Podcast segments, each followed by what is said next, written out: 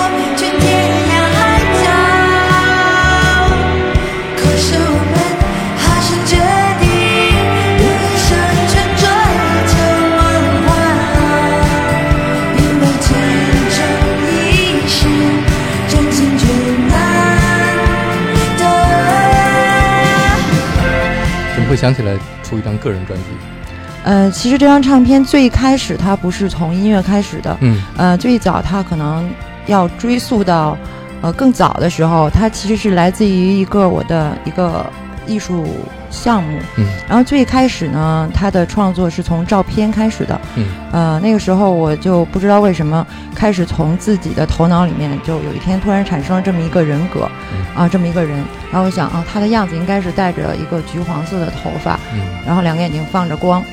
然后它是可以穿梭到这个世界的任何一个地方的，所以那时候我就开始自己去扮演这个角色，然后用这个形象在开始在北京拍摄了很多的照片，然后包括那个时候 CCTV 还有国贸的很多大的高楼刚刚盖起来，嗯，所以我那时候就在那边开始拍，然后逐渐的，它从一个影像的形式。呃，我开始想，我可能需要一个更丰富的形式去丰富这个这个创作，所以我就开始创作了一些更个人化的音乐。嗯对，然后就是把音乐加了进来，所以其实这个整个加在一起，它是一个音乐和影像一起的这么一个怎么说呢？呃，艺术项目吧。嗯嗯。嗯 I see the stars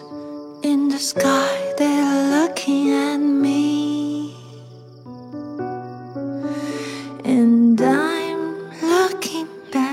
To the Milky Way.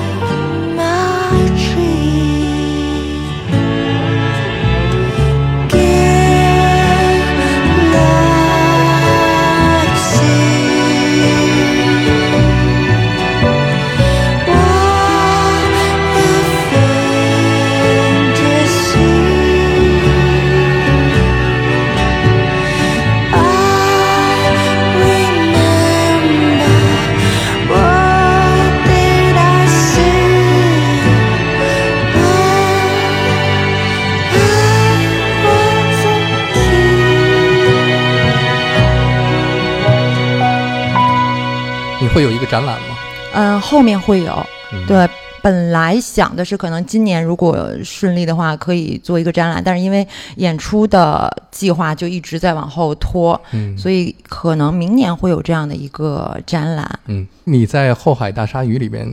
我感觉，嗯你也是在扮演一个角色，对吧？嗯，其实以前我并不这么觉得，嗯但是当我开始创作这个部分的时候，我会发现，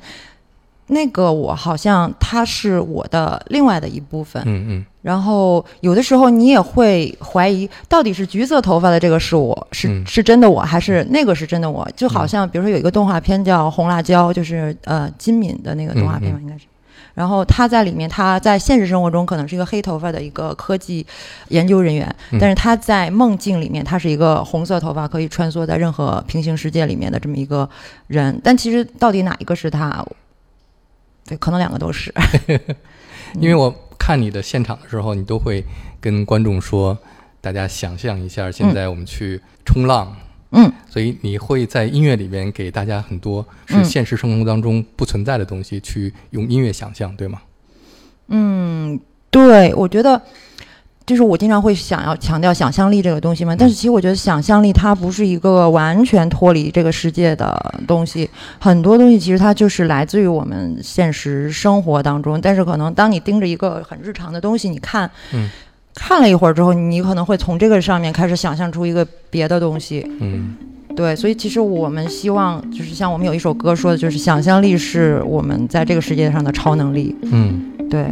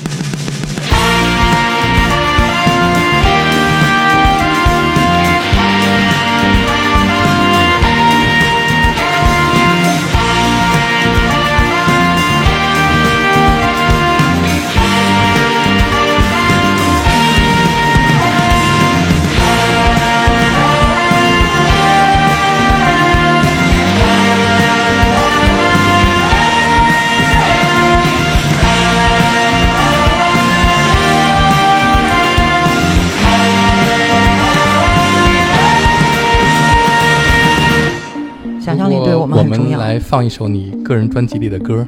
嗯嗯，你会选择是哪一首呢？啊，对我来说，呃，这个专辑的最开始的一首歌就是《Bicycle Song》，就是自行车歌王。嗯我就很想可以先放这首歌。好，给我们讲讲关于自行车的故事。嗯，在一开始想要写这样一首歌的时候的画面感，就是一个从北京开始出发，然后这么一个女孩，她骑着自行车，从可能有故宫、北海，就是很多中国的那种建筑里面，嗯然后开始骑，然后骑着骑着，这辆自行车就飞起来了，嗯然后飞到天上，然后，E.T. 嘛，对，其实有一点那个、那个、那个画面感。然后这里面有一句词，就说自行车的两个轮转动着地球，就是嗯感觉不是地球转动着我，而是嗯我用这个自行车去转动着这个地球。嗯因为自行车其实它是一个你人类靠自己的双脚和自己发发动能量，可以帮助你去到很远地方的这么一个工具，所以它很自由。嗯然后我在想创作这首歌的 MV 的时候，我就想做一个装置，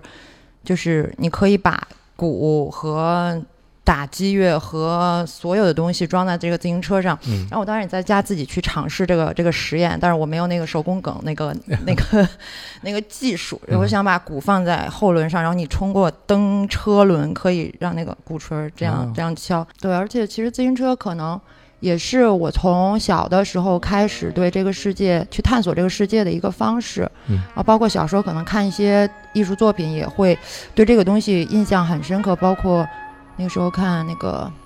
末代皇帝的那个里面，印象很深刻，他骑在故宫里面骑自行车嘛。对，对，所以在这个里面，我也使用了扬琴，还有中国的锣，还有一些啊、还有像西塔琴这样的元素。所以我是希望可以在画面感里面，你通过听到这些音乐元素，你可以看到一个嗯很奇怪的、很奇妙的世界。嗯，来了。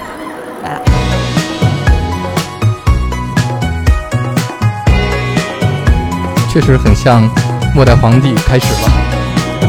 从故宫里的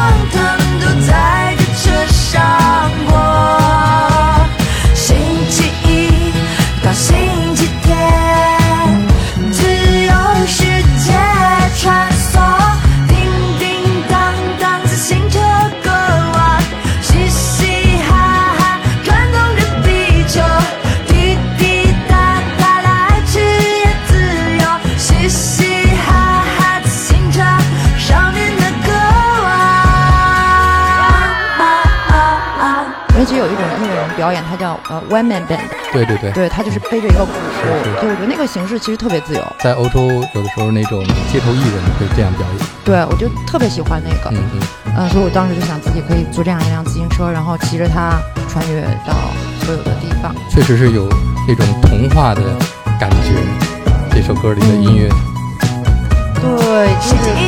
其实从这首歌的，如果说脱离开音乐形式的时候，如果只是拿一把钢琴去唱的时候，会感觉它好像更像一首歌谣。嗯对，然后但是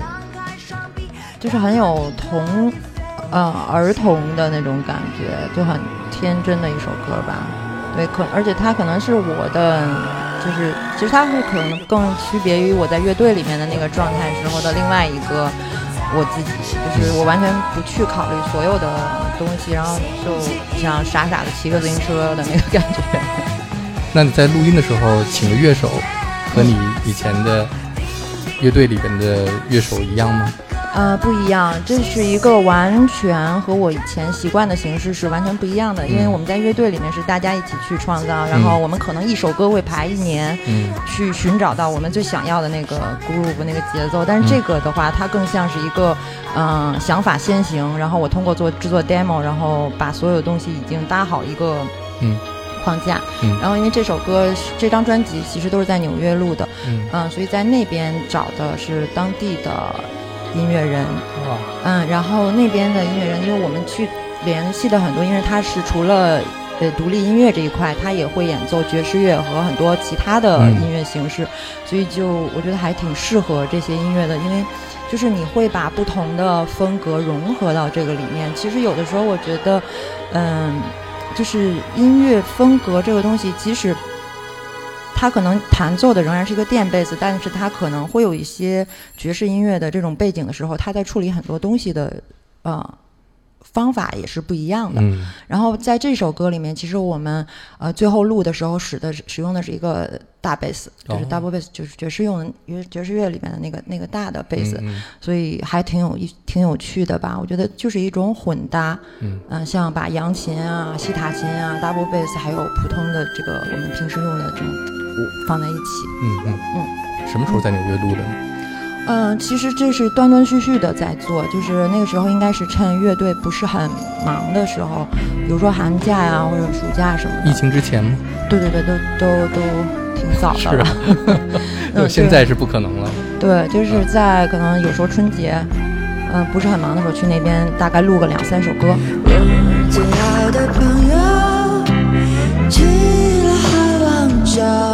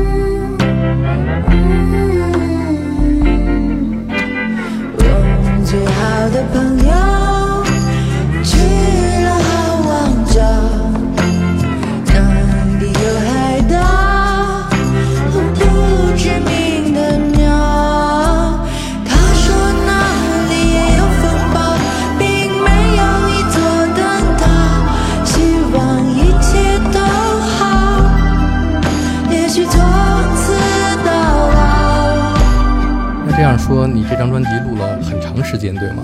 对，其实在我看来，一开始我就是把它当做一个爱好，相当于是我在乐队之外的一个兴趣爱好，嗯。也对它没有任何的一个嗯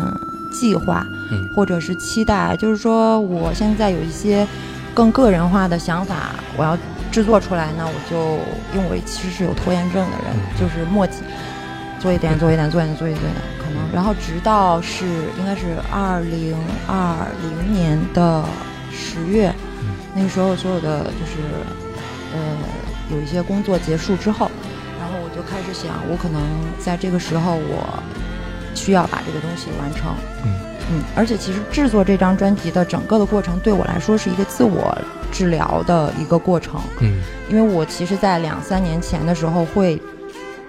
就是那时候莫名的就很焦虑，嗯经常会就半夜可能就睡不着觉啊，就会醒，然后很焦虑，对很多事情也产生怀疑，但是都是我觉得是自己跟自己较劲的那种、嗯。那种感觉，所以我开始就是用去制作音乐这样的一个方式，去让自己重新找到一些，就是让对自自己对自己会有一个新的认识。嗯。嗯，但是大家不会完全按照这个东西去去演奏，它就好像一个脚本，然后我们每一个人有一个自己的描述的方式。